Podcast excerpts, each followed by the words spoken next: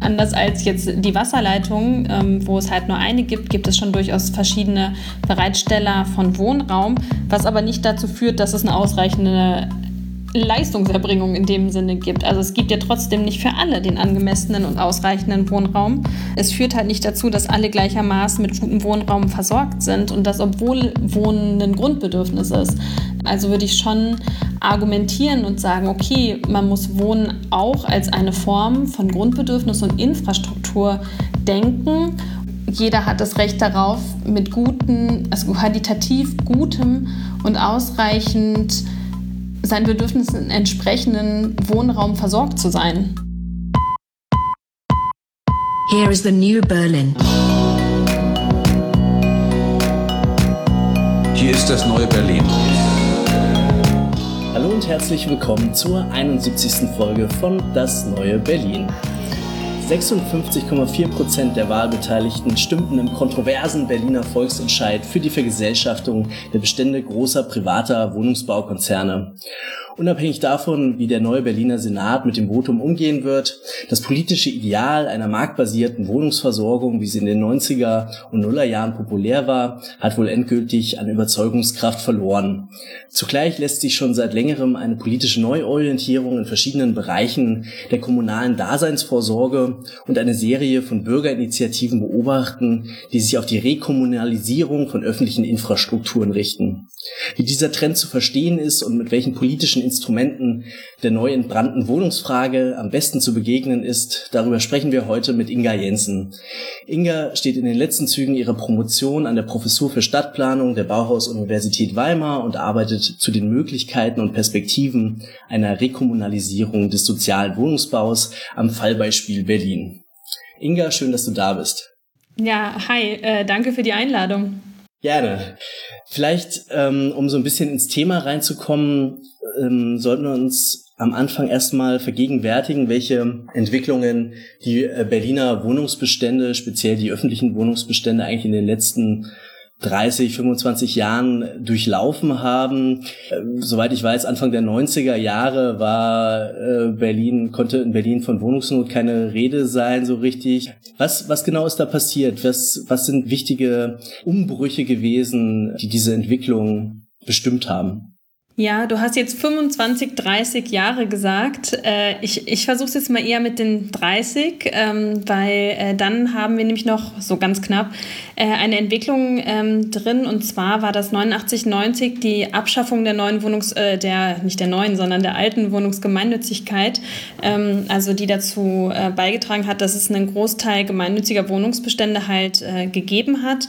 Die ist damals im Rahmen einer Steuerreform abgeschafft worden und hat dann natürlich den Effekt gehabt, äh, dass es einen, eine starke Abnahme der, der gemeinnützigen Wohnungsbestände einerseits gegeben hat. Ähm, andererseits äh, ist eine Entwicklung zu beobachten in diesen vergangenen Jahren, was sind viel, verschiedene Entwicklungen, würde ich eigentlich sagen. Äh, es gibt einmal einen Rückgang des, ähm, der sozialen Wohnungsbestände einfach in diesem Zeitraum. Das ist eine Entwicklung, die wir in Berlin beobachten können. Das ist aber auch eine Entwicklung, die wir bundesweit ähm, beobachten können. Und zwar ähm, dass soziale Wohnungsbestände haben halt ähm, Bindungen, nennt man das, Sozialbindungen. Also ähm, Diejenigen, die Wohnungen errichten, kriegen eine bestimmte Förderung ähm, dafür und nach einer bestimmten Zeit, meist sind es so 30 Jahre, läuft diese äh, Bindung halt aus und die Wohnungen kommen wieder auf den freien Markt, also sind nicht mehr reguliert. Ähm, das ist eine Entwicklung, die wir äh, sehen in den vergangenen Jahren. Äh, gleichzeitig sehen wir verschiedene Tendenzen. Ähm, erst die Abschaffung der Gemeinnützigkeit, dann eine ganz starke Privatisierungswelle im Bereich der kommunalen und öffentlichen Wohnungsbestände. Also die Wohnungsbestände, wenn man jetzt auf Berlin guckt, haben sich da einfach in der Zeit um mehr als halbiert äh, knapp. Ähm, das heißt auch einen viel, viel kleineren öffentlichen Wohnungssektor in dieser Zeit. Und dann haben wir natürlich abhängig von den Städten auch verschiedene Wanderungsbewegungen. Also Berlin ähm, erst eine Abwanderung der Bevölkerung und dann natürlich auch abweichende Bevölkerungsprognosen. Also in den frühen 90er Jahren gab es halt eher so eine ähm, Bewegung raus aus Berlin, rein so in den äh, Berliner Speckgürtel nach Brandenburg. Dann ist Berlin Hauptstadt geworden. Es gab wieder Zuzug. Ähm, die Prognosen haben plötzlich nicht mehr gepasst. Äh, und dann halt ähm, ganz massiven äh, Zuzug wieder und ähm, auch Mietpreissteigerungen einfach in den letzten Jahren äh, oder Jahrzehnten eigentlich schon fast, die dann mit so Dynamiken einhergegangen sind wie ähm, Verdrängung, Aufwertung, ähm, genau alles, was wir so unter Gentrifizierung heute fassen und auch ähm, als äh, Reaktion darauf auch ein Erstarken der Mieterbewegung. Einfach in dem vergangenen Jahrzehnt würde ich jetzt ähm, schon fast sagen, äh, dass sich auf verschiedene ähm, Aspekte bezogen hat. Also von ähm, Neubau oder ich weiß gar nicht, ob ihr ähm, oder ob das bekannt ist, zum Beispiel damals äh, Spreeufer für alle, also die Bebauung des Spreeufers. Ähm, das äh, hat sich gerichtet gegen die Bebauung des Tempelhofer Feldes ähm, bis hin zu kleinen lokalen äh, Mieterinitiativen, Rentnerinnen, die sich eingesetzt haben für den Erhalt ihres äh, Seniorentreffs und so weiter. Also so ein Erstarken der Mieterbewegung einfach in dem vergangenen Jahrzehnt ist natürlich auch damit einhergegangen. Ja, das ist so ein ganz grober Abriss. Ja, da war schon ganz viel drin. Äh, da müsste ich noch mal sogar zwei Sachen nachfragen. Äh, mit dieser Wohnungsgemeinnützigkeit, äh, das habe ich auch immer wieder gehört und gelesen, dass das irgendwie sich ganz stark auf den ähm, gemeinnützigen Wohnungsbau ausgewirkt hat. Was genau hat das dann eigentlich beinhaltet? Also welche, welche Vorteile waren da für einen öffentlichen Wohnungsbau enthalten in dieser äh, Wohnungsgemeinnützigkeit? Ähm, das beinhaltete, also die Wohnungsgemeinnützigkeit äh, beinhaltete zu dem Zeitpunkt halt äh, Steuererleichterungen, zum Beispiel für Unternehmen, die gemeinnützigen Wohnraum äh, bereitstellen. Das können oder konnten auch kommunale Wohnungsunternehmen sein, das konnten aber auch hm, Genossenschaften sein, äh, Gewerkschaften haben damals mit der neuen Heimat ein ganz großes Wohnungsunternehmen gestellt und so weiter. Also es gab einen sehr viel größeren Anteil an öffentlichen oder äh, geförderten oder man kann es eigentlich ja, gemeinwohlorientierten Wohnungsbestand, als es den halt heute gibt. Und es gibt ähm, nicht umsonst einfach auch so seit hm, sechs, sieben Jahren, würde ich sagen, Bestrebungen, sich mit einer neuen Wohnungsgemeinnützigkeit auseinanderzusetzen. Also zu sagen, man öffnet ähm, sowas wieder, also man äh, erlässt Steuern für Unternehmen, die sich bestimmten Zielen verpflichten, äh, einer bestimmten Mietpreisregulierung, einer Begrenzung der Gewinnausschüttung und so weiter. Und erlässt denen im Gegenzug halt äh, einiges an Steuern ähm, und öffnet das dann für Pri äh, Private, für Genossenschaften, für zum Beispiel in Berlin wären es die landeseigenen Wohnungsbestände und ich bin sehr, sehr gespannt, was da jetzt bei rauskommen wird. Äh, bei den Koalitionsverhandlungen aktuell äh, in den Sondierungspapieren war das tatsächlich enthalten und es wäre auf jeden Fall ein großer Schritt, wenn das tatsächlich äh, umgesetzt werden würde. Ähm, ich habe auch noch äh, so eine Randfrage, äh, Notiz, weil wir sind ja noch so Anfang der 90er an den Veränderungen. Ähm, die, äh, da ist ja natürlich für Berlin ganz wichtig, dass die ganzen ehemaligen DDR-Wohnungen dazugekommen sind. Kannst du da was kurz dazu sagen, in welche Gesellschaft die ausgegangen sind und was das so für Folgen für den Markt erstmal hatte äh, in den 90ern? Ja, ist Berlin natürlich auch nochmal ein bestimmter Sonderfall. So ähm, in Berlin haben die, äh, sind die Wohnungsbaugesellschaften ineinander aufgegangen bzw. wurden aufgekauft. Ähm, und äh, übrig geblieben sind damals dann sieben Wohnungsbaugesellschaften in Berlin. Äh, eine wurde dann noch privatisiert in den 2000er Jahren. Mittlerweile sind es noch sechs landeseigene Wohnungsunternehmen.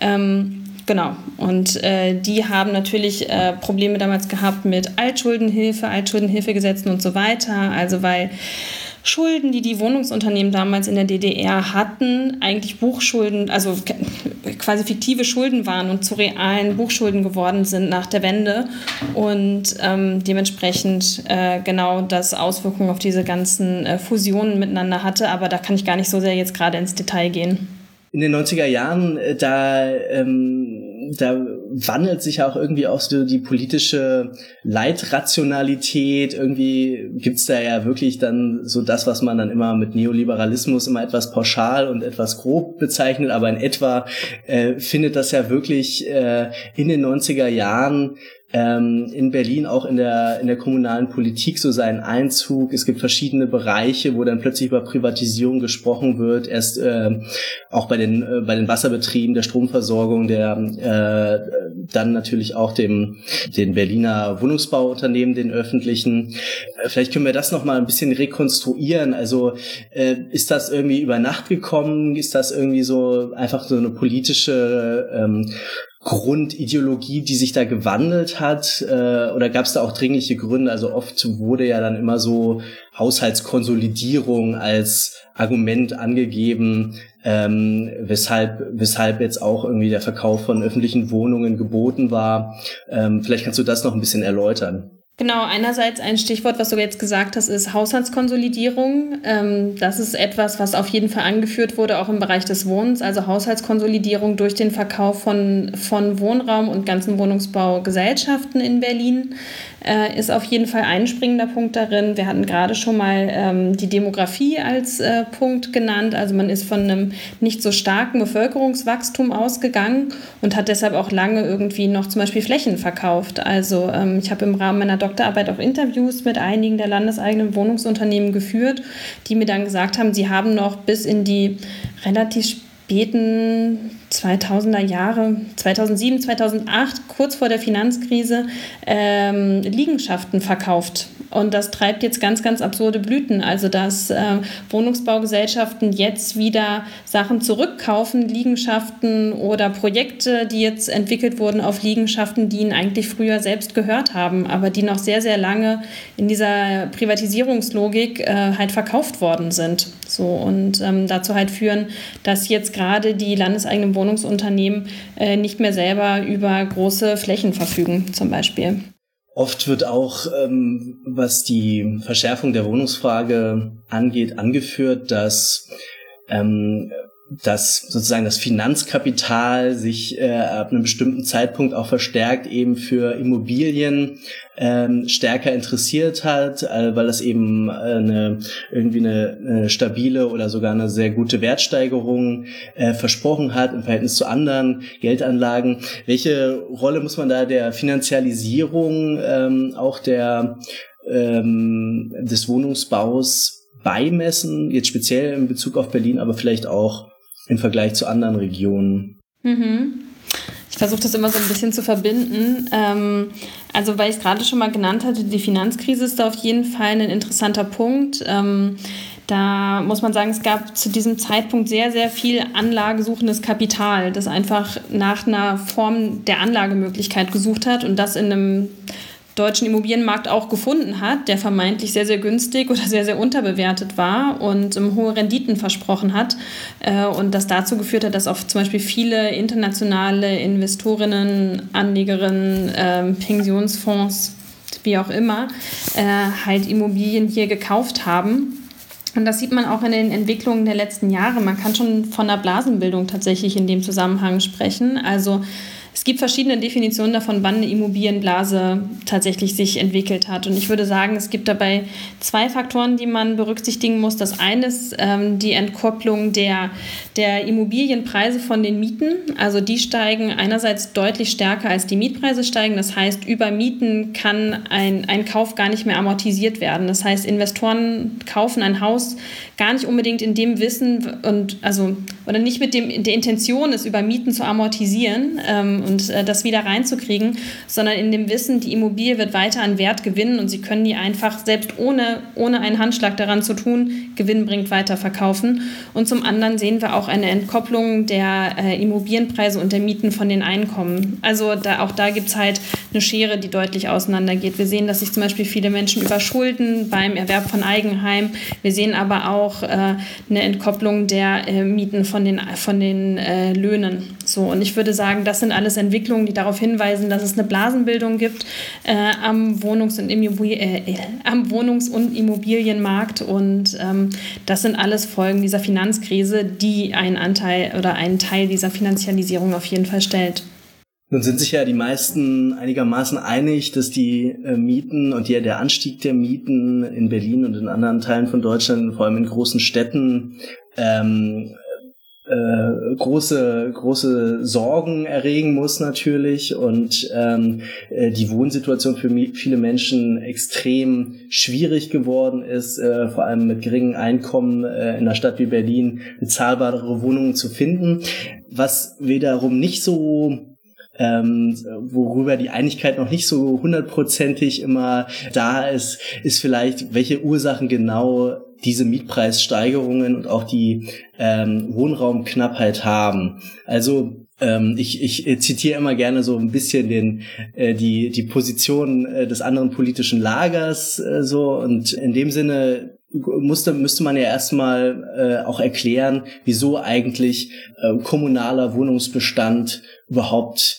relevant ist für die Mietenfrage und für die äh, Frage von ähm, bezahlbarem Wohnraum. Wenn man sagt, okay, äh, wenn man das privaten Unternehmen unterlässt, äh, überlässt und die äh, bauen dann da mit Gewinninteressen ähm, auch Wohnungen, dann äh, entsteht da äh, so oder so ein Angebot, das dann letzten Endes ähm, die Nachfrage deckt und äh, solange genug Neubau passiert, äh, bleiben auch die Preise für die Mieten stabil. Jetzt mal so so ganz äh, kursorisch so ungefähr dieses Narrativ. Äh, was was ist da an dieser Analyse falsch erst einmal? Also ist es ist es nicht einfach nur ein Problem, dass zu wenig Wohnungen da sind? Wenn wir ansetzen bei kommunalem oder öffentlichen Wohnungsbau, würde ich sagen, hat es schon es ist schon ein Segment, das ganz starken Einfluss hat auf die Begrenzung von Mietpreisdynamiken. Das hängt damit zusammen, dass äh, öffentliche Wohnungsbaugesellschaften zum Beispiel hier in Berlin äh, zum Beispiel darauf verpflichtet sind, einen bestimmten Anteil ihrer Neuvermietung an Menschen mit einem Wohnberechtigungsschein zu vergeben. Also alleine dadurch versorgen die einen, äh, einen Anteil der Bevölkerung, der sich auf dem freien Wohnungsmarkt tatsächlich nicht adäquat mit Wohnraum versorgen kann. Und das betrifft tatsächlich sehr, sehr viele Berlinerinnen. Ähm, Gleichzeitig sind öffentliche Wohnungsunternehmen anders als private Wohnungsunternehmen ja auch dem unterliegen einer bestimmten Form der demokratischen Kontrolle und äh, einer, einer bestimmten äh, Zielsetzung, die damit auch verbunden ist. Ähm, also einer bestimmten sozialen Ausrichtung, die sich zum Beispiel in dieser Mietpreisfrage niederschlägt. Ähm, ja, also darum, ich würde sagen, das sind die zwei zentralen Aspekte tatsächlich daran. Einmal die, die Demokratisierungsfrage und einmal die Frage der leistbaren Mieten, weil das was ist, was nicht passieren wird, wenn wir das einfach dem freien Markt überlassen. Der wird nicht von sich aus günstige Mieten schaffen aus einer Selbstverpflichtung heraus. Also das sehen wir ja gerade daran. Ich hatte vorhin ganz kurz das Beispiel genannt ähm, mit, den, ähm, mit dem sozialen Wohnungsbau und den Wohnungen, die da aus den Bindungen fallen nach 30 Jahren.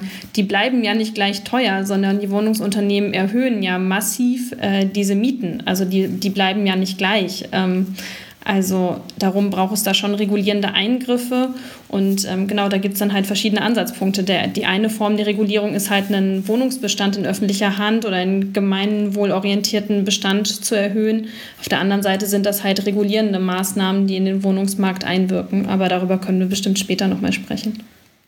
Trotzdem ähm, sozusagen die Gerätchenfrage, äh, weil, weil ich das Argument auch immer wieder höre, ist ja auch, dass ähm, im, im Grunde viele, viele Analysen eher meinen, es gibt einfach quantitativ zu wenige Wohnungen. Also wenn man sozusagen von dem äh, existierenden Wohnungsbestand einen höheren Bestand in ähm, gemeinnützige Zwecke überführt, hat man natürlich aber trotzdem nicht das Problem gelöst, dass man in einer äh, Stadt äh, lebt, in der permanent große ähm, Menschenmengen neu zuziehen und in dem sozusagen die Nachfrage kontinuierlich hoch ist und höher wird und gleichzeitig aber der ähm, die rein der rein quantitative Wohnungsbestand nicht ähm, hinterherzieht.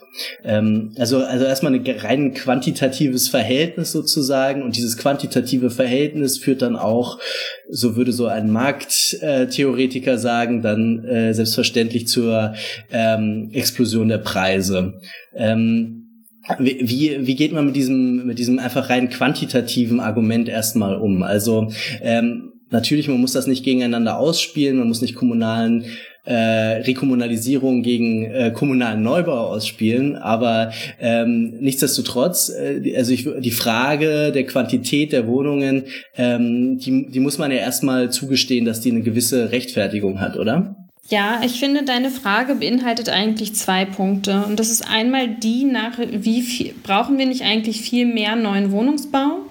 Und das ist die Frage oder gleichzeitig das Argument, was es jetzt auch ganz viel gab in der Debatte um die Vergesellschaftung, in dem gesagt wurde, Vergesellschaftung schafft keine einzige neue Wohnung. Und ähm, ich finde, an beiden Stellen müsste man jetzt anknüpfen, ja, natürlich braucht es Wohnungsneubau. Die Frage ist nur, äh, wie, wie teuer ist dieser Neubau? Wie leistbar ist der, sind hinter die Mietpreise, die dabei rauskommen? Ähm, wo befindet sich dieser Neubau? Also es gibt die Schaffung ganzer neuer Quartiere teilweise auch durch die kommunalen Wohnungsunternehmen. Äh, das ist begrüßenswert.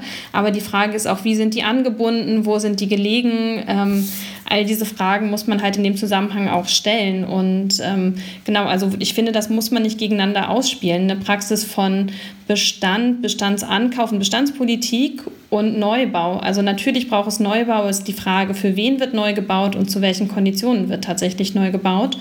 Und ähm, die andere Frage, die du in den Raum gestellt hattest, war die äh, dieses Arguments Bestandsankauf oder Vergesellschaftung oder wie auch immer Formen des Bestandserwerbs äh, schaffen keine neuen Wohnungen. Nein, das tun sie nicht, aber sie schaffen neue Wohnungen in öffentlichem Eigentum. Also sie entziehen Wohnraum dem Markt, dem freien Markt. Ähm, sie dekommodifizieren diesen Wohnraum und sorgen halt für einen äh, Bestandsschutz, also sowohl der, ähm, der so baulichen Substanz als auch der Mieterin. Also und schaffen dadurch halt einen Schutz vor Verdrängung, aber auch eine Diversifizierung von kommunalen und öffentlichem Wohnungsbestand, also der dazu führt, dass kommunale Wohnungsunternehmen zum Beispiel verschiedene Bestände, jetzt in Berlin, in der Stadt halten, in den unterschiedlichsten Bezirken und nicht nur in Neubauquartieren oder äh, an bestimmten ja, äh, Schwerpunkten oder ähm, genau, räumlichen Schwerpunkten nur in der Stadt. Wieso ist das wünschenswert, dass man äh, den ähm, öffentlichen Wohnungsbestand diversifiziert? Warum ist es wünschenswert? Äh, tatsächlich würde ich sagen, es ist einfach dieser, der Bestandserhalt, weil man die Mieterinnen akut schützt, die dort leben äh, und vor Verdrängung schützt. Äh, und zum anderen, weil es dazu beiträgt, dass es einfach eine, ganz große Durchmischung gibt, ähm, baulicher, baulicher Art äh, tatsächlich auch in den Beständen. Also es geht ja hier um eine räumliche Verteilung und Menschen leben und arbeiten halt an den unterschiedlichsten Orten in Berlin und Menschen sind auch darauf angewiesen, die in Berlin-Kreuzberg wohnen, dass sie vielleicht auch, also die in Berlin-Kreuzberg arbeiten, dass sie auch dort wohnen. Also wenn man erstmal die Prämisse akzeptiert, dass ähm, ein großer Anteil kommunalen Wohnungsbestandes am Gesam Gesamtwohnangebot einer Stadt äh, ein wünschenswertes ähm, ein wünschenswerter Zustand ist in jedem Fall. Ähm, welche Instrumente gibt es eigentlich dafür? Also es gibt verschiedene Strategien, Wohnungsbestände äh, im öffentlichen Eigentum zu erhöhen. Also ganz klassisch, wir haben gerade schon darüber gesprochen, ähm, die Strategie des Neubaus oder des ähm, Erwerbs, Ankaufs. Ähm, das passiert zum Beispiel, dass äh, Wohnungsunternehmen ähm, einfach, also das heißt Projekte, Projektentwicklungen ankaufen, ähm, also fertige Neubauten, ähm, die sie dann aber bewirtschaften. Äh, es gibt in Berlin bis jetzt, aber vielleicht sprechen wir da auch noch mal drüber, äh, gab es ja jetzt in der vergangenen Ur äh, Woche das Urteil des Bundesverwaltungsgerichts ähm, zum kommunalen Vorkaufsrecht. Aber ansonsten ist in Berlin nämlich in der Vergangenheit das kommunale Vorkaufsrecht auch relativ aktiv genutzt worden, ähm, insbesondere in der letzten Legislatur, äh, um Wohnraum in das Eigentum von zumeist, aber nicht ausschließlich kommunalen Wohnungsunternehmen zu überführen. Ähm, es gibt Modelle, ähm, Fördermodelle, verschiedene von Genossenschaftsförderungen und so weiter. Das sind dann natürlich nicht Wohnraum, also Wohnungen und Wohnraum im Eigentum des Landes, äh, aber in anderen kollektiven Eigentumsformen. Genau, du sagtest gerade, Vergesellschaftung ist auf jeden Fall hier in Berlin ein Instrument, das diskutiert wird äh, als ein Mittel, ähm, Wohnraum auch im großen Stil äh, in öffentliches Eigentum zu überführen.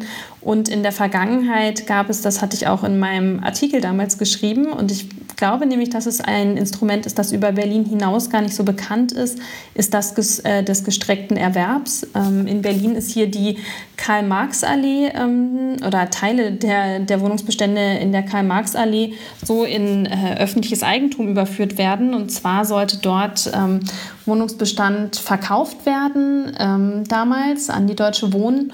Und ähm, damals hat sich dann der Mieterbeirat äh, der Karl-Marx-Allee ein ähm, juristisches Konstrukt überlegt, ähm, und das mit Hilfe des Landes auch umgesetzt, indem die Mieterinnen ähm, nämlich bei einem Verkauf, ähm, zum Beispiel jetzt an Deutsche Wohnen, äh, das Recht haben, ähm, zuerst ein Angebot zu bekommen, äh, ihre Wohnung zu kaufen, bevor das an einen anderen Eigentümer geht oder an wen anders verkauft wird. Und ähm, das ist dann auch passiert und die Mieterinnen haben dann ähm, mit Hilfe von Krediten ähm, durch die äh, Landesbank äh, ihre Wohnung angekauft, ähm, individuell und in einem nächsten Schritt dann aber gleich einem kommunalen Wohnungsunternehmen hier in Berlin weiterverkauft. Also ähm, haben das damit überführt und haben dieses Instrument genannt, den gestreckten Erwerb. Ähm, und äh, so kam es jetzt dazu, dass schon ein großer Anteil der Bestände äh, in der Karl-Marx-Allee äh, in das Eigentum einer landeseigenen Wohnungsbaugesellschaft überführt wurden. Also da gibt es durchaus verschiedene Möglichkeiten und juristische Konstrukte, ähm, die, die da angewendet werden können und in der Vergangenheit auch zum Einsatz gekommen sind.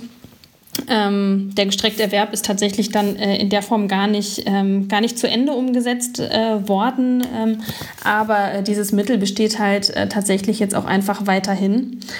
Genau, also ich würde sagen, das sind so die verschiedenen Instrumente, die tatsächlich existieren. Und jetzt sag mir gern nochmal den zweiten Teil deiner Frage dazu.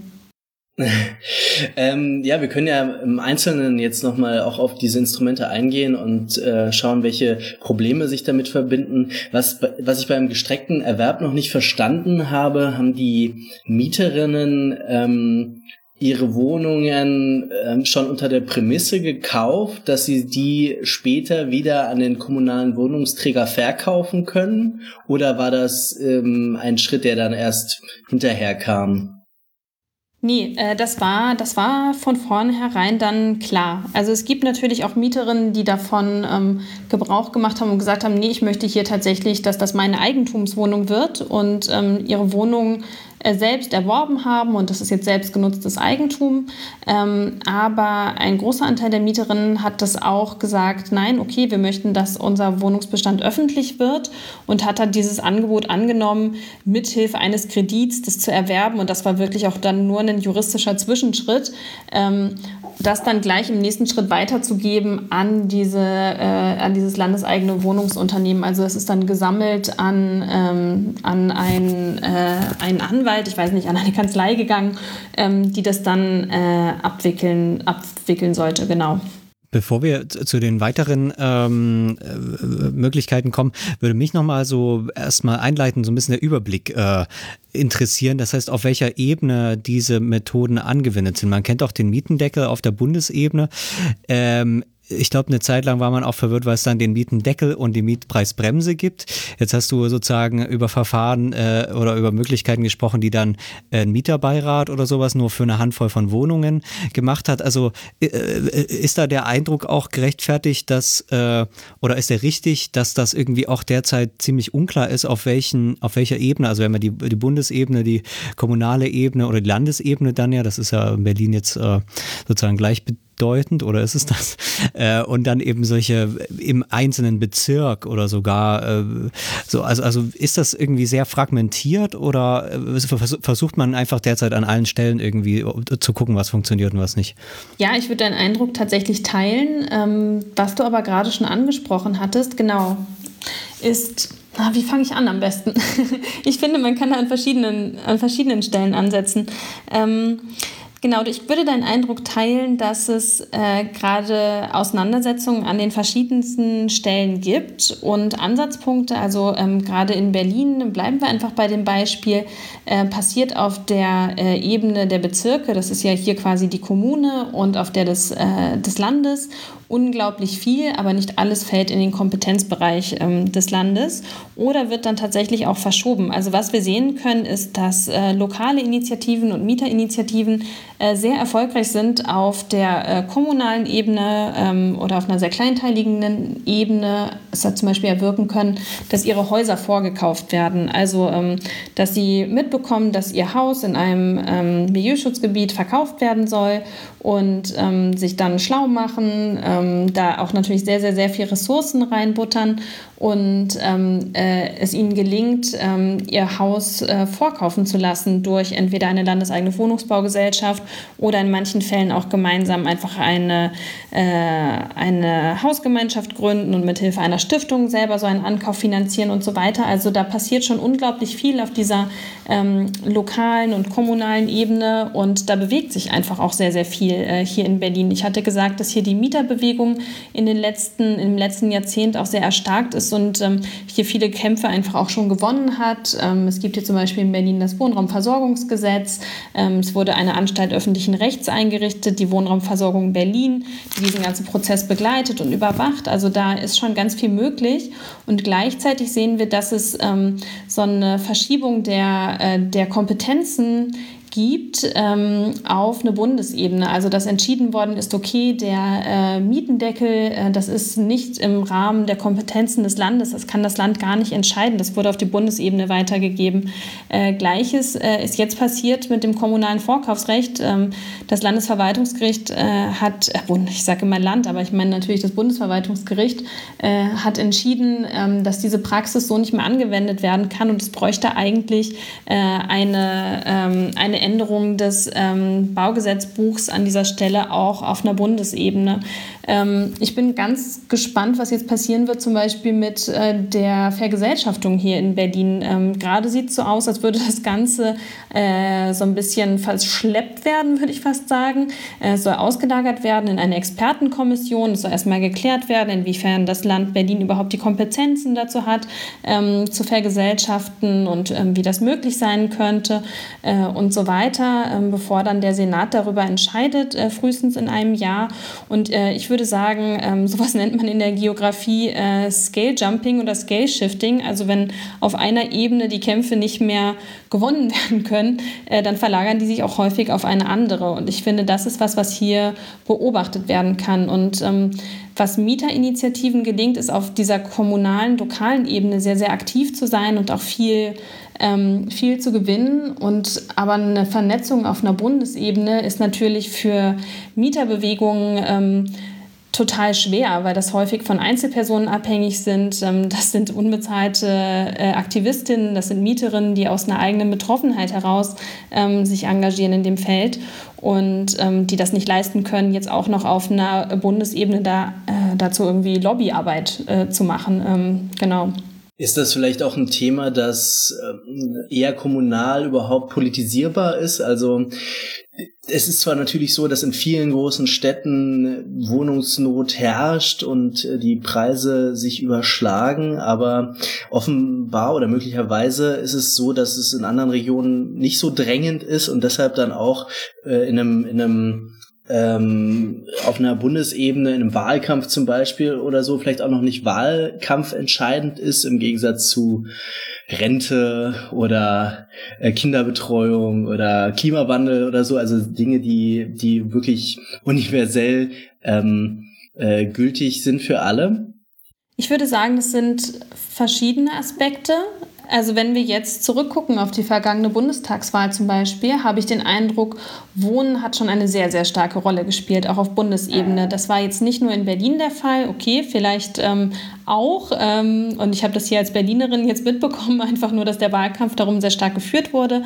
Aber dass sich Olaf Scholz ähm, dazu genötigt gefühlt hat, zu sagen, es wird ein Mietmo oder eine bestimmte Form von Mietmoratorium geben und so weiter. Also was ja in Richtung Mietenstopp, Mietendeckel, ähm, Verschärfung der Mietpreisbremse mindestens ähm, geht, ähm, zeigt schon, finde ich, dass diese Frage eine bestimmte Dringlichkeit hat. Und das wurde ganz zentral verhandelt im Wahlkampf, in den Wahlprogrammen, wenn man sich die angeschaut hat.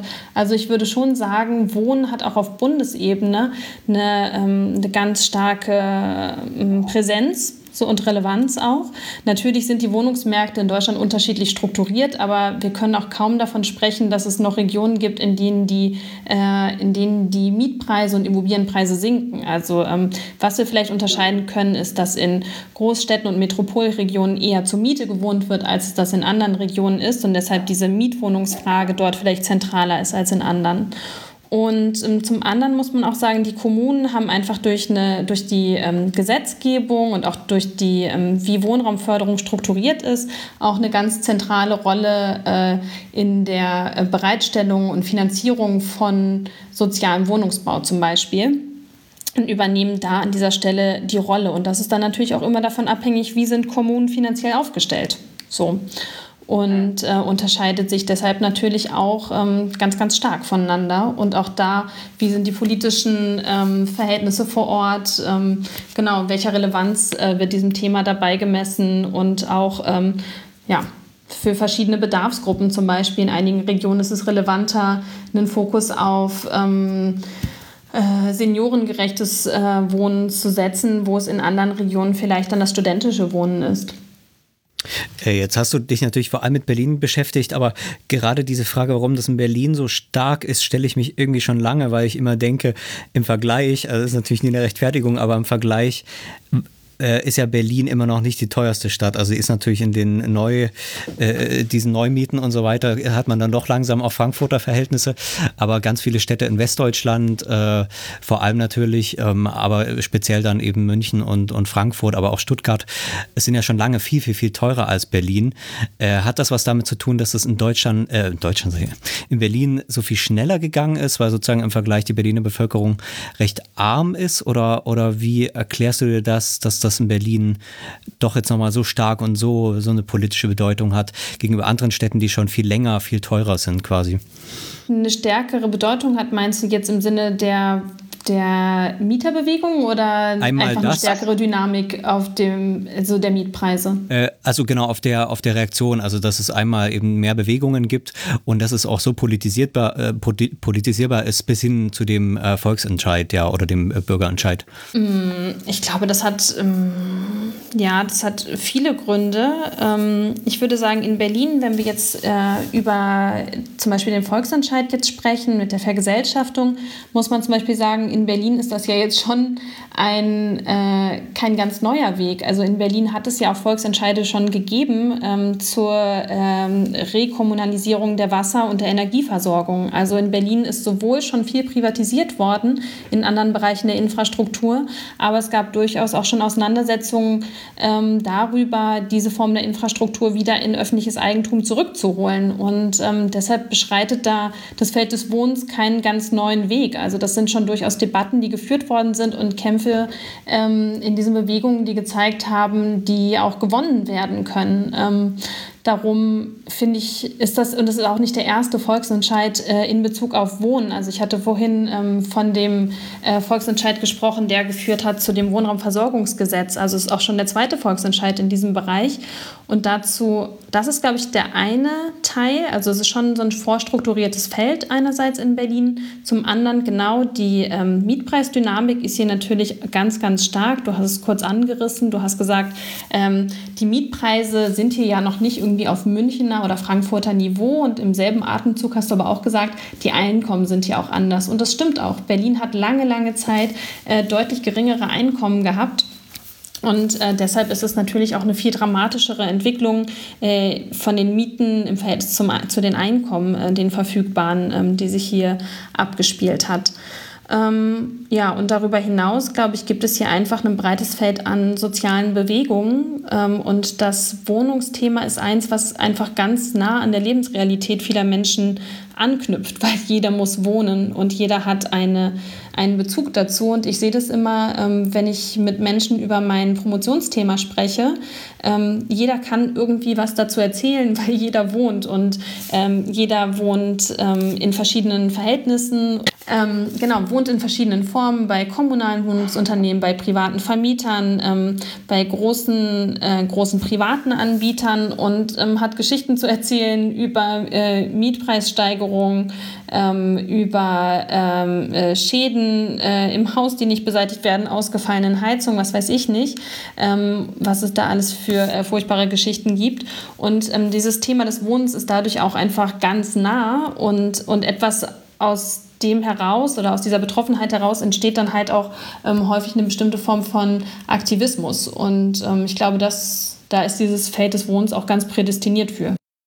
Also ich kann ja äh, sagen, dass ich auch eine Geschichte habe, weil ich demnächst umziehe äh, und äh, der Vertrag jetzt auch zweimal gewechselt wurde. Das ist so ein bisschen unglücklich. Aber da kommt ungefähr in einem Jahr eine Mietpreissteigerung von einem Drittel, guten Drittel raus. Also das ist das, was ich jetzt äh, gerade erlebe. Ähm, genau.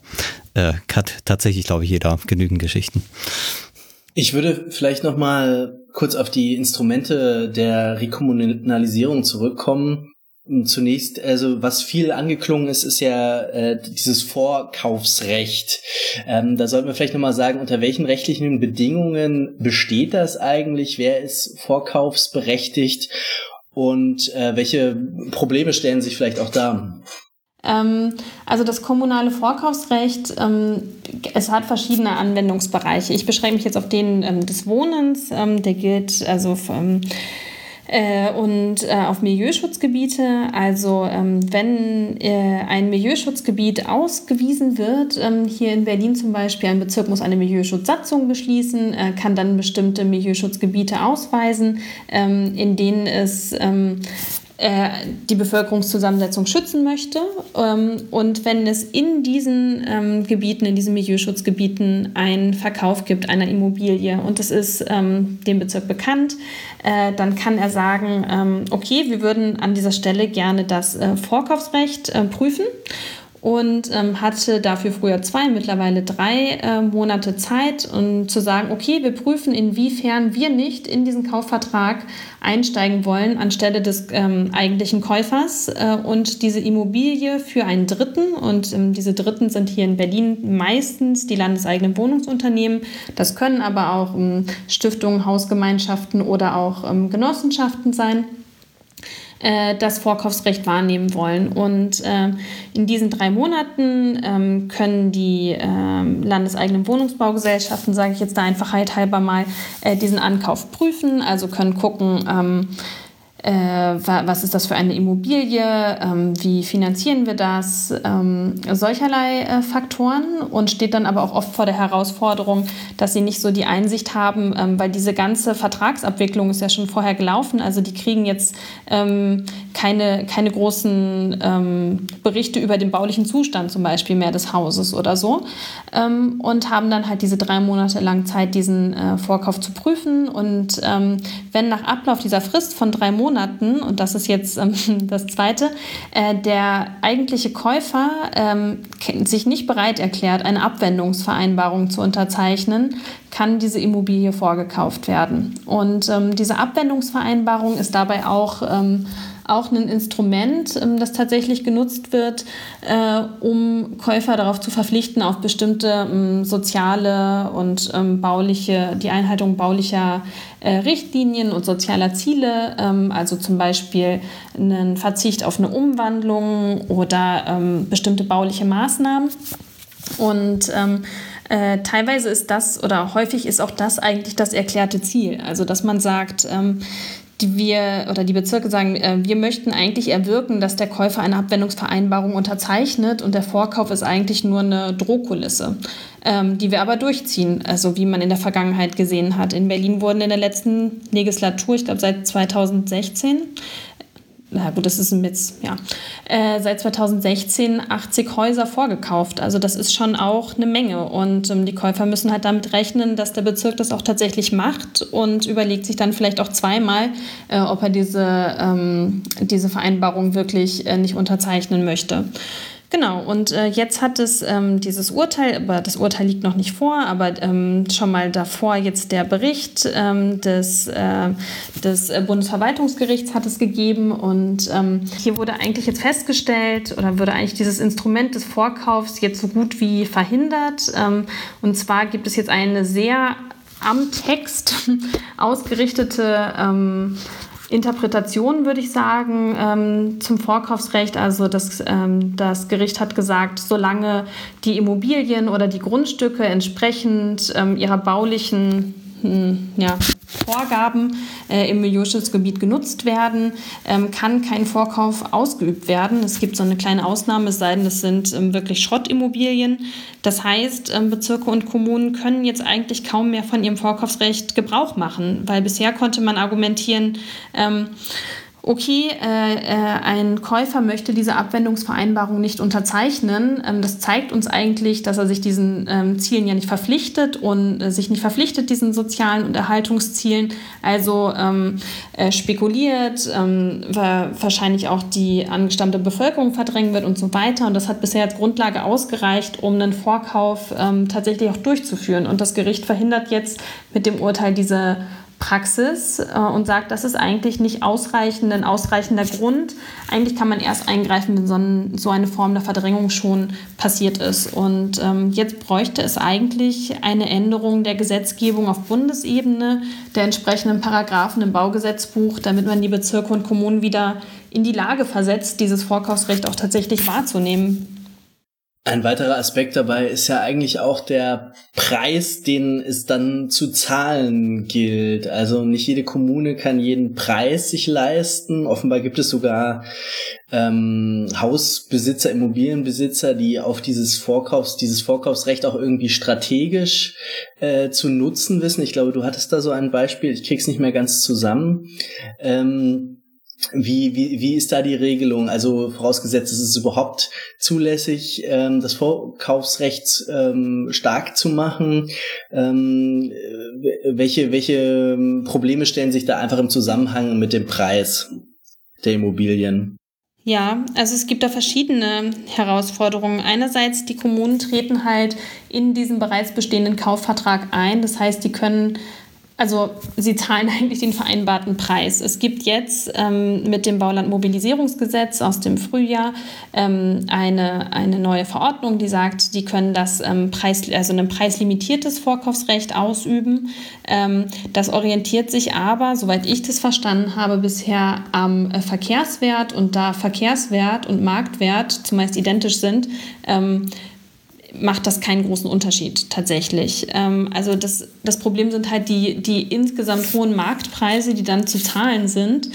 Ähm, über welche Aspekte ich, glaube ich, in meinem Artikel noch geschrieben hatte, waren die, ähm, dass natürlich auch Hauseigentümer oder Käufer dann versuchen, das zu umgehen, ähm, und zwar ja mit verschiedenen, verschiedenen Mitteln. Also entweder wird ein sehr hoher Kaufpreis angesetzt, ähm, davon profitiert jetzt der Käufer eher weniger, äh, aber er profitiert damit, dass er natürlich darauf spekulieren kann, dass die Bezirke und Kommunen ihr Vorkaufsrecht gar nicht ausüben können, weil sie nicht ausreichend finanzielle Ausstattung dafür haben. Also in Berlin gibt es zum Beispiel einen ähm, Zuschuss an die landeseigenen Wohnungsunternehmen äh, durch den ähm, Finanzsenat äh, in Form von einer Eigenkapitalzuführung und es wird nicht öffentlich kommuniziert, wie hoch der eigentlich ist, ähm, aber den können die landeseigenen Wohnungsbaugesellschaften beantragen bei einem Ankauf und ähm, der wird aber aus gutem Grund nicht öffentlich kommuniziert und zwar, weil befürchtet wird, dass, dass dieser Zuschuss quasi eingepreist wird dann. Also dass Käufer einfach auch einen höheren Preis direkt ansetzen, in dem Wissen, okay, da können die landeseigenen Wohnungsbaugesellschaften dann gar nicht mehr mitgehen. Also das ist was, was sie gar nicht finanzieren können, ähm, zahlen dann im Zweifel einen höheren Preis, die Käufer, müssen aber keine Abwendungsvereinbarung unterzeichnen. Es wird nicht vorgekauft und sie unterliegen zwar immer noch den ähm, den Grundlagen des Milieuschutzes in dem Milieuschutzgebiet, aber das sind nochmal andere als die, die in einer, ähm, in einer Abwendungsvereinbarung stehen. Und zum anderen ähm, gibt es auch andere Umgehungstatbestände, also zum Beispiel durch Share Deals, ähm, wenn Immobilien einfach umgewandelt werden in ähm, Unternehmen quasi und ähm, der Käufer also gar keine Immobilie erwirbt, so, erwirbt sondern Unternehmensanteile und ähm, das kann er tun mit bis zu äh, 95 äh, Prozent. Ähm, und dann wird äh, der Bezirk auch gar nicht darüber informiert, weil es gibt keine Änderungen ja in den Grundbüchern, weil es wird ja auch kein Haus verkauft, sondern ein Unternehmen. Äh, und damit sparen sich dann die Käufer auch noch die Grunderwerbsteuer. Ähm, genau, der Bezirk kann nicht vorkaufen, kriegt im Zweifel gar nicht mit, dass dieser Verkauf abgewickelt wird und ähm, hat dann natürlich auch gar kein Zugriffsrecht darauf oder gar keine Zugriffsmöglichkeit. Ein weiteres ähm, Instrument, was du ja was ja eigentlich das naheliegendste wäre und was ja auch immer wieder mit dieser Formel bauen, bauen, bauen aufgerufen wird, ist ja einfach der Neubau, wenn man äh, Befürworter von kommunaler Wohnungspolitik ist, wäre es eben der kommunale Neubau. Ähm, welche, welche Kapazitäten bestehen dafür eigentlich, beziehungsweise wieso ist es eigentlich so schwierig, ähm, großflächig neue, äh, neue Wohnungen zu schaffen, ähm, in welchem, auch vielleicht auch in welchem, in welchem zeitlichen Rahmen ähm, bewegt sich eigentlich sowas, wenn man sagt, ich will jetzt hier äh, einen Komplex von Wohnungen hinstellen und fange jetzt an zu bauen. Wann, wann habe ich meine Wohnungen? Wie lang so ein Prozess tatsächlich ist, kann ich dir jetzt ja nicht aus eigener Erfahrung mitteilen. Ähm, aber ähm, was ich in den Interviews mit meinen Interviewpartnerinnen ähm, mitbekommen habe, ist zum Beispiel, dass kommunale Wohnungsunternehmen in Berlin Neubauten planen und sagen, okay, es hat so lange gedauert, ähm, bis dieser Bebauungsplan so durchgegangen ist. Und das, das ist jetzt schon zwei, drei Jahre meinetwegen her. Und ähm, jetzt besteht dieser Bebauungsplan, wir können beginnen zu bauen. Und seitdem haben wir festgestellt, okay, eigentlich ist der Bedarf viel, viel größer. Wir bräuchten eine viel dichtere Bebauung oder eine viel höhere Bebauung oder wie auch immer eine andere Aus Ausnutzung dieses Grundstücks aber sie reichen das gar nicht mehr ein, weil sie sagen, okay, eine Änderung des Bebauungsplans würde wieder so lang sein und ähm, so viel bürokratischen Aufwand nach sich ziehen, dass sie das einfach lassen und stattdessen einfach ähm, das bauen, was einfach schon beantragt wurde vor einer ganzen Weile. Und ähm, da sind wir jetzt einfach bei diesen Aspekten, genau, Neubau, klar, Bauen ist wichtig und ich hatte es vorhin schon gesagt, bezahlbares Bauen, leistbares Bauen ist ähm, wichtig. Ähm, das Problem ist, Neubau ist häufig teuer ähm, und zwar durch einmal die, die Kosten des Bodens. Ich hatte vorhin schon gesagt, die Wohnungsunternehmen selber verfügen kaum mehr über Liegenschaften, die bebaut werden können. Das Land Berlin in Teilen noch ähm, und musste zum Beispiel jetzt erstmal ähm, clustern und gucken, oh, welche Grundstücke gehören uns hier überhaupt? Ähm, was davon ist überhaupt für Wohnungsbau nutzbar? Und da steht Wohnungsbau dann natürlich auch in Konkurrenz zu anderen Nutzungen, also ähm, auch anderen äh, Infrastrukturen. Es müssen natürlich auch Schulen gebaut werden oder Kitas oder ähm, Verkehrsinfrastruktur auf diesen Liegenschaften und nicht alles eignet sich auch gleichermaßen für Wohnungsbau. Dementsprechend, genau, ist Boden eine knappe Ressource, noch dazu eine teure Ressource und das wirkt sich aus auf die Kosten des Neubaus. Ähm, es hat einfach auch eine lange Erstellungsdauer. Ähm, die Genehmigungsverfahren sind langwierig, wie ich gesagt hatte. Und aktuell erfahren wir halt auch eine Knappheit von Baustoffen und ähm, äh, enge Kapazitäten im Baugewerbe. Ähm, das heißt, Neubau dauert einfach auch. Und das ist ein Vorteil schon auch von Bestandsankäufen und Bestandserwerb, auch wenn der vielleicht nicht in so einem großen Stil stattfindet und auf einen Schlag so viel äh, Wohnraum schafft, ähm, wie es Neubau tut. Wenn ich jetzt ein ganzes Quartier neu baue, ähm, führt er doch dazu, dass der relativ schnell verfügbar ist. Und ähm, in den Interviews, die ich mit den landeseigenen Wohnungsunternehmen geführt habe, haben die häufig gesagt, okay, wir möchten bis oder müssen, sind verpflichtet, bestimmte Kennzahlen ähm, bis ans Ende der Legislatur zu erfüllen. So und so viele Wohnungen sollen ähm, in kommunales Eigentum äh, bis zum Ende der Legislatur äh, bis 2025 oder also es gibt, ähm, gab da bestimmte verschiedene Pläne. Äh, und man hat gesagt, das schaffen wir gar nicht alles durch Neubau. Wir brauchen auch den Bestandserwerb, sonst können wir diese Zahlen überhaupt nicht bis dahin erreichen. Jetzt hast du schon äh, auch das äh, Thema Boden genannt. Äh, kannst du da noch was dazu sagen? Weil das ist ja auch so ein ganz wichtiger Faktor, dass es, ähm, also wir hatten ja vorhin schon diese Spekulation, die da stattfindet, die findet ja eben nicht nur mit den Wohnungen statt, sondern im Wesentlichen auch äh, ja mit dem Boden, auf den äh, diese Häuser dann stehen stehen. Äh, was ist da so die Lage und was sind da die Versuche, ähm, das so ein bisschen äh, unter Kontrolle zu kriegen, dass die Bodenspekulation äh, nicht äh, so bunte Blüten treibt? Bin ich tatsächlich keine Expertin, was jetzt Bodenpolitik angeht, aber das ist auf jeden Fall ein Thema, was in den vergangenen fünf Jahren, würde ich sagen, auch, ähm, auch viel Aufmerksamkeit erfahren hat. Und ähm, da gibt es einige Ansatzpunkte, zum Beispiel, ähm, dass Boden oder Boden, der in öffentlichem Eigentum ist, gar nicht mehr verkauft werden soll, sondern in Erbbau, also über Erbbaurechte, die Vergabe von Erbbaurechten. Nur noch vergeben werden soll. Also wir sehen sowas jetzt zum Beispiel in Kreuzberg, in Berlin-Kreuzberg auf dem Dragoner-Areal. Ähm, das ist ein Grundstück, das ist über lange Geschichte, viel hin und her. Ähm, vom Eigentum des Bundes in das jetzt des Landes ähm, überführt worden und ähm, das wird jetzt äh, bebaut äh, zum Teil äh, und ähm, das Land äh, stellt es den Boden aber nur für diese Bebauung zur Verfügung. Also es wird jetzt nicht verkauft, ähm, zum Beispiel an das Wohnungsunternehmen, das beteiligt ist, sondern in Erbpacht und Erbpacht ist dann meist ähm, festgelegt auf sowas wie 99 Jahre oder so, ähm, vergeben an äh, an die äh, Wohnungsbaugesellschaft, zum Beispiel an die Nutzerinnen. Und die sparen sich damit natürlich auch diese, die Kosten für den Erwerb. Und das ist, wie ich vorhin schon gesagt hatte, ein relativ großer Anteil an den ähm, Erstellungskosten im Neubau. Ähm, also führt auch dazu, dass der Neubau günstiger realisiert werden kann. Ich habe ich hab mal das Argument gehört, ich fand es nicht so ganz plausibel, aber ich ähm, konnte auch nicht so gut dagegen argumentieren, ähm, dass so viele der Wohnungspolitiken oder wenn ich jetzt auch an so äh, Erbgeschichten denke, immer vor allem den Einsässigen ähm, zugutekommen, was natürlich erstmal sinnvoll und gut ist und keinesfalls was Schlechtes. Ähm, aber dass es da sozusagen dann auch so, so gewisse, einfach so Privilegien von denen gibt, die zuerst da waren. Also das letzten Endes, ähm, wenn die, wenn die Mieten relativ niedrig ge äh, gesetzlich gedrückt werden, werden oder ähm, äh, gehalten werden ähm, oder durch, durch den Träger eben gehalten werden, ähm, das Angebot aber trotzdem eben being ausreichend für die, die da sind, dann ist es trotzdem immer für die Nachkommenden schwieriger, in dieses System der Pri Privilegien reinzukommen. Gibt es da irgend sowas in der, in der Wohnungspolitik, was, dem du auch zustimmen würdest? Oder ist das nur irgendwie, ähm, sagen wir mal, legitime Interessen gegeneinander ausspielen, anstatt sie äh, solidarisch zu versöhnen? Natürlich über die Instrumente, die wir gerade gesprochen haben. Da geht es ganz, ganz viel um Bestandsschutz. Und den gibt es natürlich nicht umsonst. Also ich hatte vorhin davon gesprochen, Menschen sind darauf angewiesen, äh, eine Wohnung in der Nähe ihres Wohnorts zum Beispiel zu haben und nicht exorbitant weit zu pendeln und zu sehr, sehr hohen Kosten und sind auf ihr soziales Netz vor Ort angewiesen. Darum ist es schon sehr relevant, dass man ähm, Bestandspolitik betreibt.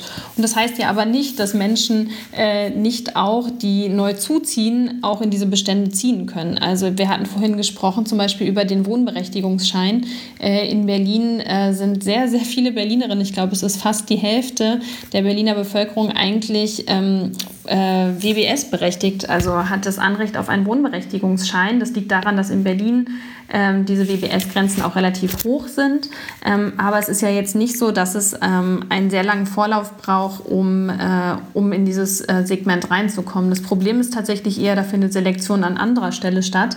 Ähm, und zwar, dass sich natürlich die landeseigenen Wohnungsbaugesellschaften auch, ähm, auch dann aussuchen, natürlich, wen nehmen sie in ihre Wohnungen rein. Und ähm, natürlich, äh, das funktioniert zum einen über Miethöhe, auch beim Wohnberechtigungsschein. Auch, auch das sind auch nicht alles ganz, ganz ganz günstige Mieten, ähm, aber auch darüber, dass sie sagen, ähm, eine bestimmte Sozialprognose. Also dann nehmen sie da, glaube ich, lieber ähm, das studentische Paar rein, ähm, von dem sie dann sagen, ah, in ein paar Jahren sind die dann auf dem äh, Arbeitsmarkt oder ähm, haben vielleicht auch noch ein Kind und ähm, sind sozialverträgliche Mieterinnen äh, und äh, die werden dann auch mit Wohnberechtigungsschein äh, lieber genommen als eine äh, große Familie zum Beispiel, Menschen mit äh, großen Hunden äh, mit einer äh, verschiedenen sozialen Problemlagen.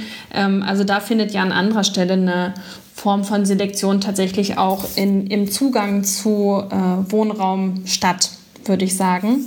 Äh, und wir haben ja auch vorhin darüber gesprochen, dass ja trotzdem auch äh, in Berlin neuer Wohnraum geschaffen wird durch zum Beispiel Neubau, ähm, durch andere Formen von in der Erstellung von Wohnraum. Ähm, darum, ja.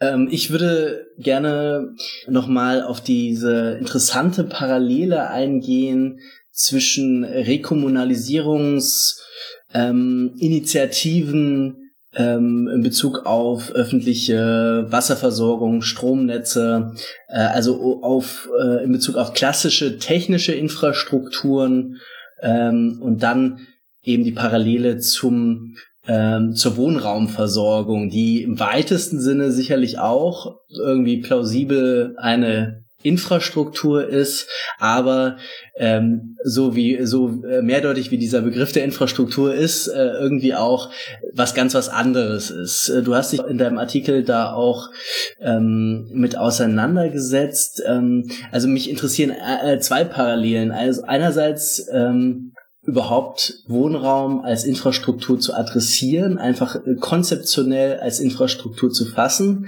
Andererseits aber ähm, auch diese Kontinuität der sozialen Kämpfe, also der politischen Strategie der Rekommunalisierung, also zu sagen, okay, das sind unsere Netze und die holen wir uns jetzt wieder, die ähm, sind nicht in guter Hand, äh, wenn damit ähm, äh, Profitinteressen verbunden sind, sinngemäß. Ähm, Genau, also diese zwei Aspekte, ich weiß, auf die kann man jetzt nicht äh, gleichzeitig antworten, äh, aber vielleicht erstmal in Bezug auf diese, diese Kontinuität der politischen Kämpfe und der, äh, dieser bürgerschaftlichen Initiativen, die tatsächlich äh, durchgehend auch in Hamburg beispielsweise auf Infrastrukturen ziel, gezielt haben und jetzt ähm, den Schritt auch zur Wohnungsinfrastruktur gegangen sind, so wie es scheint. Genau, es geht hier um verschiedene Formen von Infrastruktur und bei technischen Infrastrukturen oder netzgebundenen Infrastrukturen hat es sich früher schneller und anders angeboten, glaube ich, darüber zu sprechen, über Rekommunalisierung. Das ähm, geht zum Beispiel daraus hervor, dass es bei Netzen Netzkonzessionen gibt, also an wer darf diese Netze betreiben. Und ähm, das hat immer eine bestimmte Laufdauer. Und ähm, wenn diese auslaufen, dann muss natürlich neu darüber verhandelt werden, wer soll die Netze weiter betreiben und an wen gehen diese Netze. Und ähm, da stellt sich natürlich die Frage dann ganz unmittelbar, wer soll weiter die Wasserversorgung hier sicherstellen oder die Stromversorgung. Und ähm, natürlich, da gab es viele äh, zivilgesellschaftliche äh, Initiativen. Du hast gerade Hamburg zum Beispiel gesagt. Ich habe vorhin schon mal über Berlin gesprochen, äh, die sich dafür eingesetzt haben, diese Netze wieder zurückzuholen.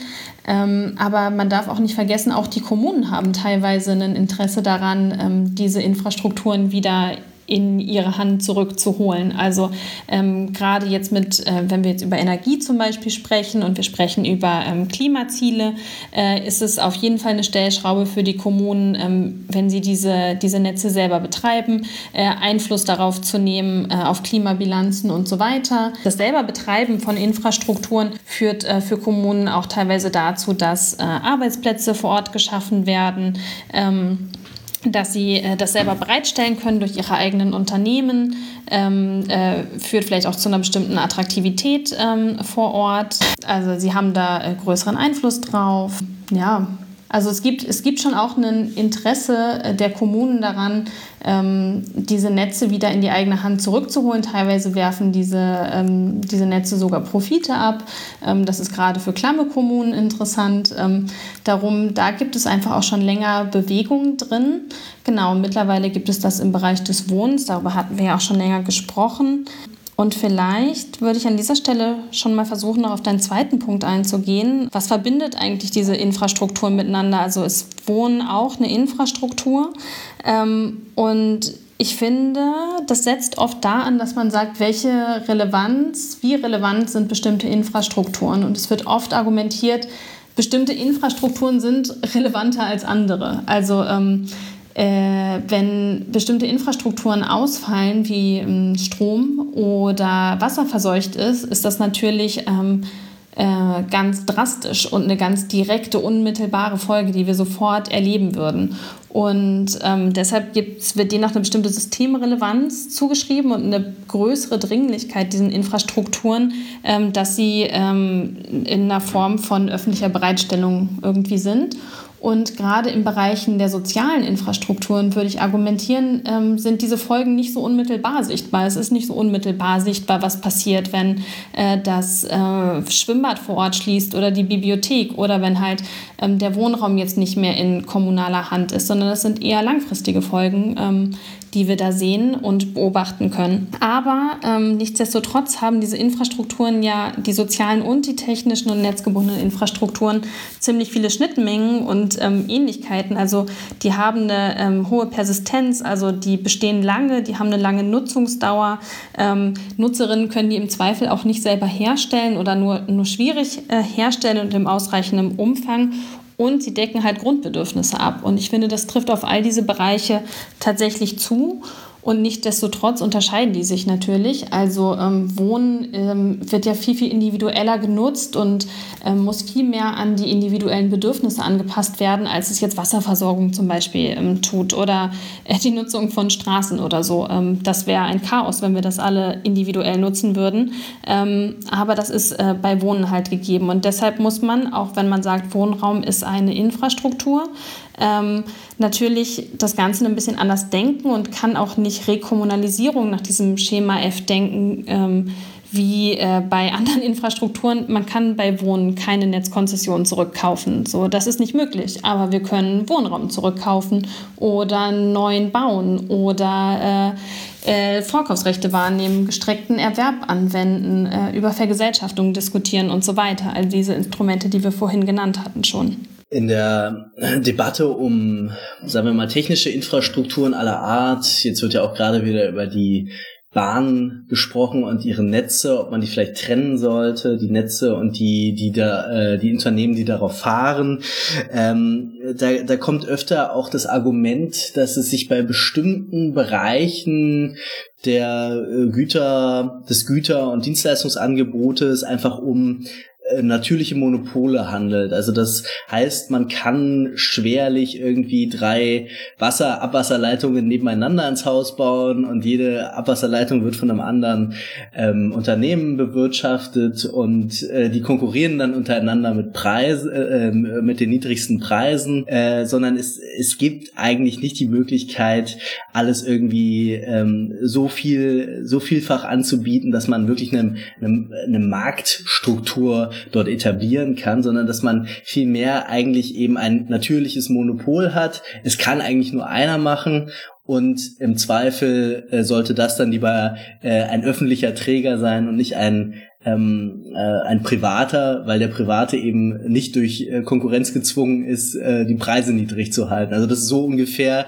das äh, Argument, äh, an das kann ich mich noch erinnern vor zehn Jahren, als es um die Rekommunalisierung der äh, Wasserversorgung ging.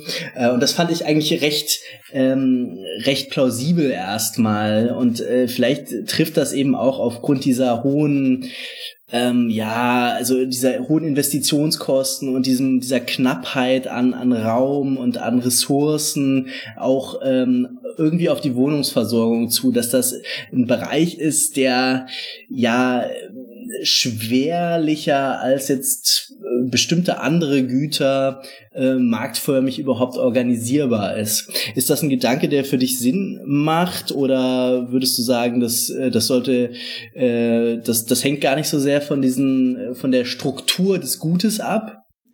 Ich finde es plausibel, ähm, was du da gerade gesagt hast. Also natürlich ist es im Bereich des Wohnen anders. Ähm, es wird, gibt halt eine Bereitstellung durch verschiedene Anbieter auf dem Markt. Also anders als jetzt die Wasserleitung, ähm, wo es halt nur eine gibt, gibt es schon durchaus verschiedene Bereitsteller von Wohnraum, was aber nicht dazu führt, dass es eine ausreichende Leistungserbringung in dem Sinne gibt. Also es gibt ja trotzdem nicht für alle den angemessenen und ausreichenden Wohnraum. Ähm, und äh, äh, es führt halt nicht dazu, dass alle gleichermaßen mit gutem Wohnraum versorgt sind und das, obwohl Wohnen ein Grundbedürfnis ist.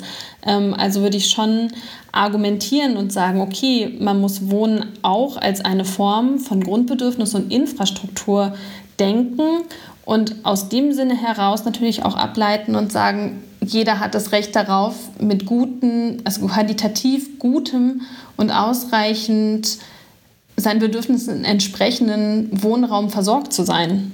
So.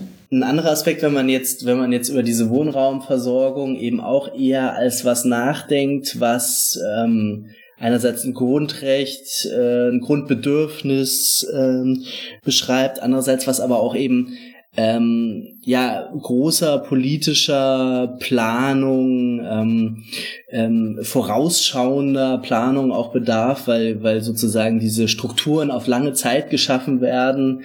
Ähm, und gerade deshalb eben äh, politisch gestaltet werden müssen, um auch negative Pfadabhängigkeiten sozusagen zu vermeiden. Da, da läuft ja dann schon irgendwie alles darauf hin, dass es doch irgendwie da so eine Art von zentraler Planungsinstanz braucht, eben von meinetwegen äh, die Stadt und ihre äh, kommunalen ähm, Wohnungsunternehmen. Ähm, andererseits gibt es ja auch immer, auch in Bezug auf Infrastrukturen, so, so, ja, anders gestimmte ähm, Stoßrichtungen, die eigentlich eher so das Partizipative, das Dezentrale hervorheben wollen. Also die, ähm, die gerade sagen, also man, man müsste eigentlich ein Stromnetz viel dezentraler bauen, damit da irgendwie jeder jeder dran teilhat und irgendwie mitwirkt, auch noch am besten. Und ähm, also man baut Netze eigentlich lieber so, dass sie eigentlich kein Zentrum haben, sondern eher irgendwie auf alle möglichst breit verteilt sind und ähm, alle irgendwie so Miteigentümer sind oder sowas in die Richtung. Gibt es da so eine Tendenz bei dir, ähm, wenn du über Rekommunalisierung von Wohnraum nachdenkst? Ähm, äh, wie man beides unter einen Hut kriegen kann oder oder würdest du sagen, es ist tatsächlich eher doch dann eher eine ja eine zentral zentralistische Aufgabe auch? Da würde ich mich jetzt ungern tatsächlich festnageln lassen, weil ich glaube, diese Konzepte können ja nebeneinander bestehen und das sehen wir ja auch. Ich habe jetzt immer, wenn ich darüber gesprochen habe, gesprochen von öffentlichem und, und zum Beispiel durch die Kommunen bereitgestelltem Wohnraum, aber auch von gemeinwohlorientiertem Wohnraum. Und das heißt nicht, dass der durch die Kommune zum Beispiel bereitgestellt werden muss. Es gibt ähm, Genossenschaften hier in Berlin, die zum Beispiel Vorkaufsrechte wahrnehmen äh, und ähm, Wohnraum in einer genossenschaftlichen Form verwalten, aber ja auch dem privaten Markt entziehen. Es gibt ähm, Konzepte wie zum Beispiel das Mietshäuser-Syndikat. Äh, es gibt einzelne Hausgemeinschaften, die ihre Häuser selber verwalten. Und es gibt aber auch Ansatzpunkte, ähm, äh, oder Häuser in kommunalem Eigentum zum Teil selbst zu verwalten. Also in Berlin gibt es da ähm, zum Beispiel ein Bündnis, das heißt kommunal und selbstverwaltet wohnen, die dann versuchen, innerhalb dieser kommunalen Strukturen verschiedene Formen von Partizipation und Selbstverwaltung umzusetzen.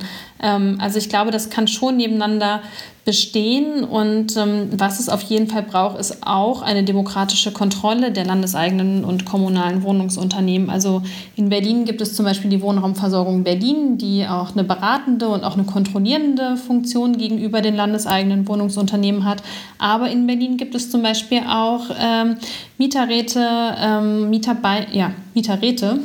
Ich kam gerade durcheinander wegen auch der Beiräte, die gibt es auch, aber ähm, wegen der Mieterräte, äh, die eingebunden sind, ähm, zum Beispiel in die, äh, in die Verwaltung ähm, der Bestände, ähm, äh, in die äh, Rechenschaftsberichte und so weiter. Also eine Form der demokratischen Kontrolle auch ausüben. Ähm, gegenüber dem Wohnungsunternehmen. Äh, und sowas zeigt sich dann auch ähm, zum Beispiel, oder darüber muss man diskutieren, es wird nicht immer der Wind wehen Richtung Rekommunalisierung und Ausweitung öffentlicher Wohnungsunternehmen. Wir werden mit Sicherheit auch nochmal Debatten erleben um eine Privatisierung wieder kommunaler und öffentlicher Wohnungsbestände. Und da muss man jetzt vielleicht auch schon mal überlegen, wie kann man die Bestände davor schützen. Und ich glaube, ein guter Weg dazu ist ähm, demokratische Kontrolle und Einbindung der Mieterinnen. Also ähm, dass, äh, dass man Mieterinnen daran einbindet äh, und man zum Beispiel sagt, eine qualifizierte Mehrheit der Mieterinnen müsste eigentlich einem Verkauf zustimmen. Ähm, ich glaube, das wird in den meisten Fällen nicht passieren. Also sagt niemals nie, aber ähm, also bestimmte, bestimmte Hürden da auch zu schaffen durch demokratische Kontrolle, ähm, um Wohnungsbestände in öffentlichem Eigentum zu erhalten. Also Genau, um zurückzukommen, also ich glaube, es gibt viele verschiedene Formen der Eigentümerschaft und ich glaube, die können parallel zueinander äh, existieren und die eint aber, dass, es, dass, dass, es, dass sie Wohnraum abseits dieser gängigen äh, des Kriterien des freien Marktes ähm, handelt und zur Verfügung stellt und ähm, genau. Ich finde das ähm, irgendwie ganz faszinierend eben in diesem Begriff der Infrastruktur, dass der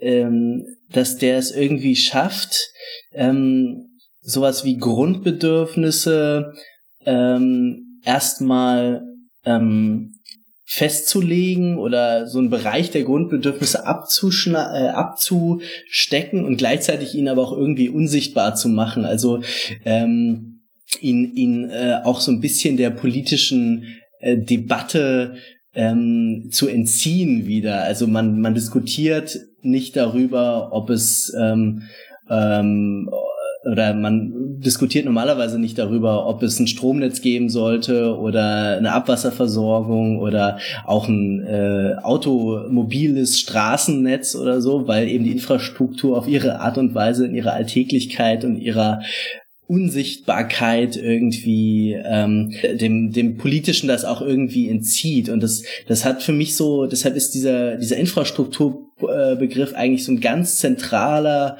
ähm, politischer Begriff, an dem man äh, weiterarbeiten müsste, weil er einerseits eben dieses egalitäre, dieses okay Grundbedürfnis, das steht hier jedem zu hat und andererseits ähm, im Guten wie im Schlechten Dinge ähm, unsichtbar machen kann. Das ist jetzt eigentlich gar keine richtige Frage, das ist eigentlich eher so eine These, aber ähm, ich, ich, ich werfe sie trotzdem mal in den Raum. Wenn ihr was damit anfangen könnt, äh, äh, könnt ihr ja noch was dazu sagen. Aber ich, ich äh, deshalb finde ich, finde ich, der Infrastrukturbegriff hat wirklich ein großes, großes politisches Potenzial eigentlich und auch für die, äh, für, für die Theorie des Politischen, ja.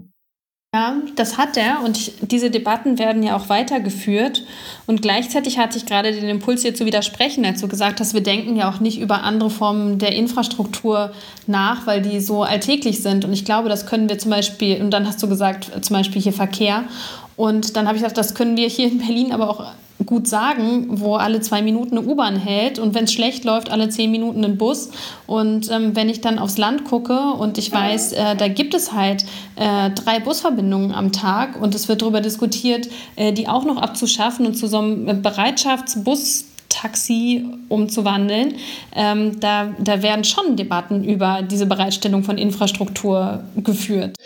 Also man spricht drüber, wenn man sie nicht, äh, nicht zur Verfügung hat oder wenn sie nicht funktionieren. Also genau, das, das stimmt. Aber vielleicht passt das auch mit ins Bild sogar noch hinein, so ein bisschen. Also solange sie funktionieren oder solange sie irgendwie da sind, sind sie sind sie gleichzeitig wieder irgendwie unsichtbar. Also ist zumindest ein Motiv, was auch viel in der in der Infrastrukturforschung auftaucht, dieses äh, das der Unsichtbarkeit. Ne? Klar, also die Infrastrukturen fallen uns eher, glaube ich, auf in der Störung dieser Infrastrukturen. Der Strom fällt ja. aus oder ja. ähm, die Wasserleitung funktioniert nicht, ähm, ich finde keine Wohnung und der Bus fährt übrigens auch nicht. Äh, das sind natürlich äh, einschneidendere äh, Erlebnisse, als wenn ich all diese Dinge alltäglich habe. Natürlich haben die dann eine andere Form der Normalität. Klar. Ja. Also ich finde ihn noch ganz interessant, weil natürlich an den Infrastrukturen, das kann man ja auch an der Stelle erwähnen und das äh, schreiben wir dann auch noch in den Artikeln, äh, wir ja mit Dirk van Laak äh, auch darüber gesprochen haben, so über die Geschichte der Infrastruktur. Und da waren wir ja auch auf das Ergebnis gekommen, dass das eh erstaunlich ist, wie viel äh, sozusagen ihre Gesamtleistung äh, Gesellschaften in den Erhalt in diese Infrastrukturen stecken.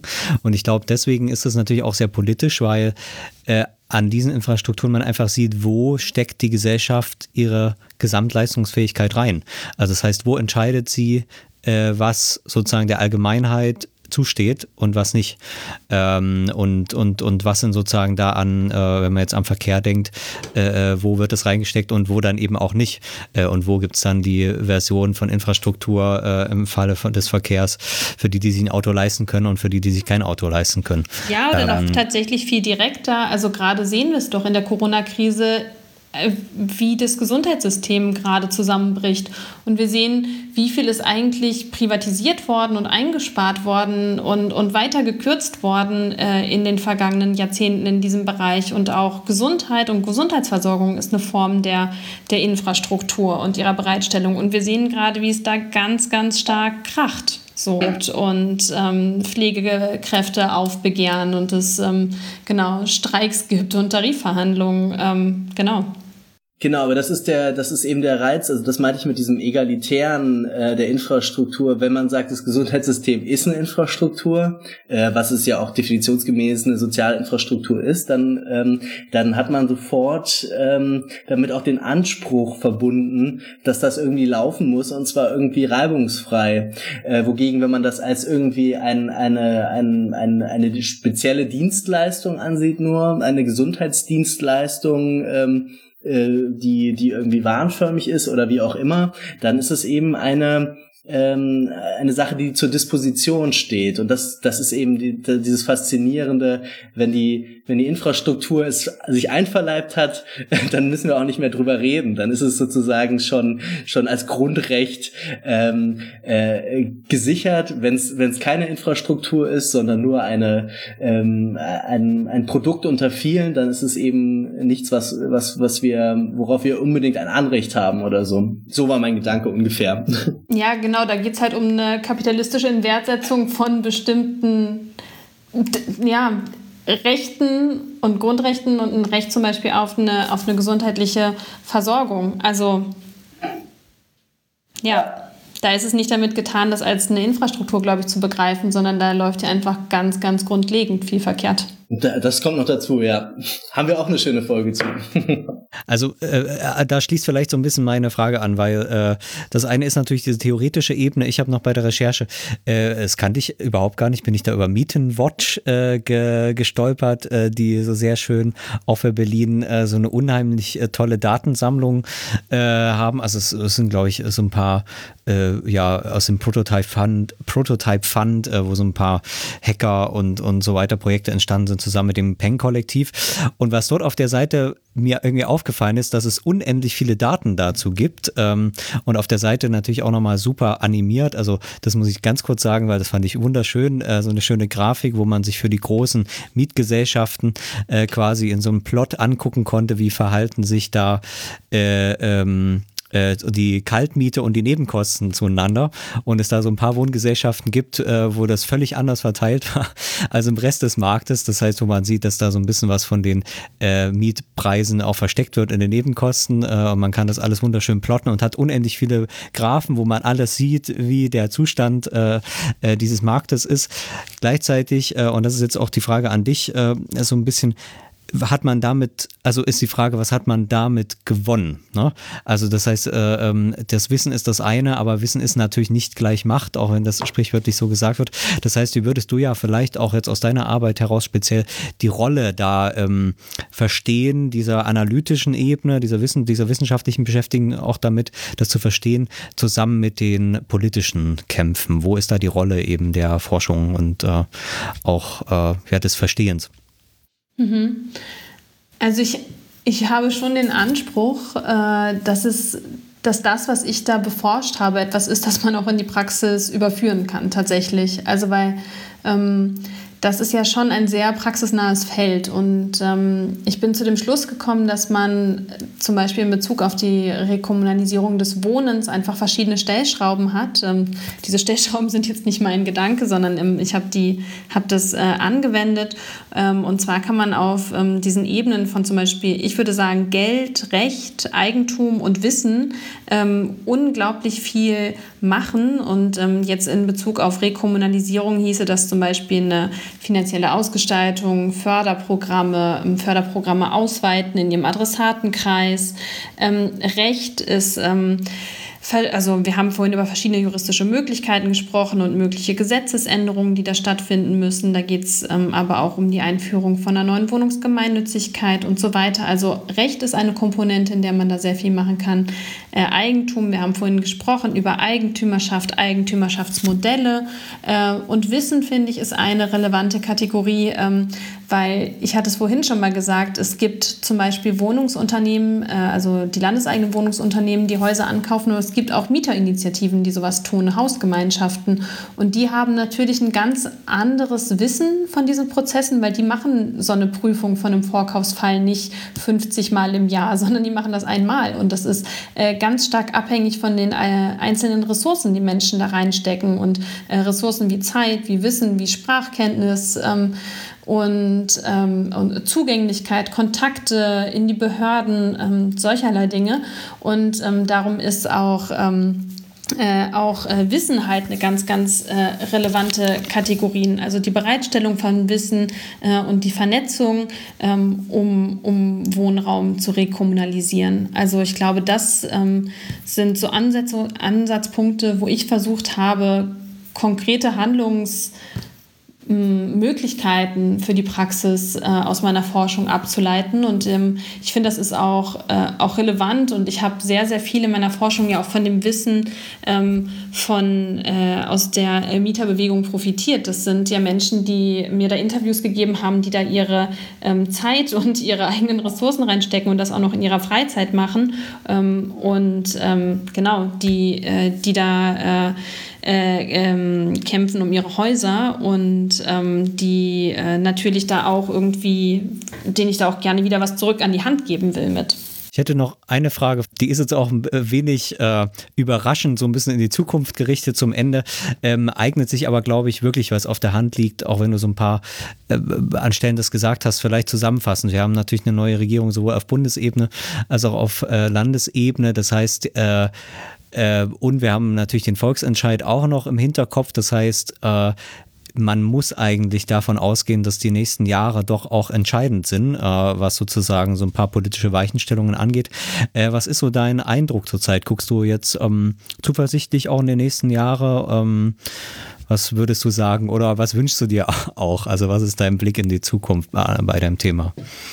Ja, ich fange mal auf der Bundesebene jetzt an, ähm, weil über Berlin haben wir jetzt schon ganz viel gesprochen. Auf der Bundesebene ähm, bin ich äh, sehr, sehr gespannt jetzt auf die Ergebnisse aus dem Koalitionsvertrag. Äh, ich hatte es vorhin schon mal kurz gesagt, die Wohnungsgemeinnützigkeit ist ein Thema, das schon länger diskutiert wird und ähm, das jetzt tatsächlich äh, so in den Sondierungspapieren auch drin stand. Also eine Einführung von einer neuen Gemeinnützigkeit ähm, wäre natürlich ein äh, absoluter Erfolg, ähm, wenn das umgesetzt werden könnte. Es ist jetzt natürlich eine Frage, wie das ausgestaltet wird. Ähm, das geht da jetzt nicht nur darum, Unternehmen zu entlasten. Ähm, und wenn die FDP das jetzt ähm, verkauft als, das ist äh, eine Steuererleichterung für Unternehmen, dass äh, damit ist es nicht getan, sondern es braucht dann natürlich auch eine bestimmte Gegenleistung, also ähm, eine bestimmte Form der Mietpreisbegrenzung, demokratischer Mitbestimmung und so weiter. Das hatte ich vorhin schon gesagt.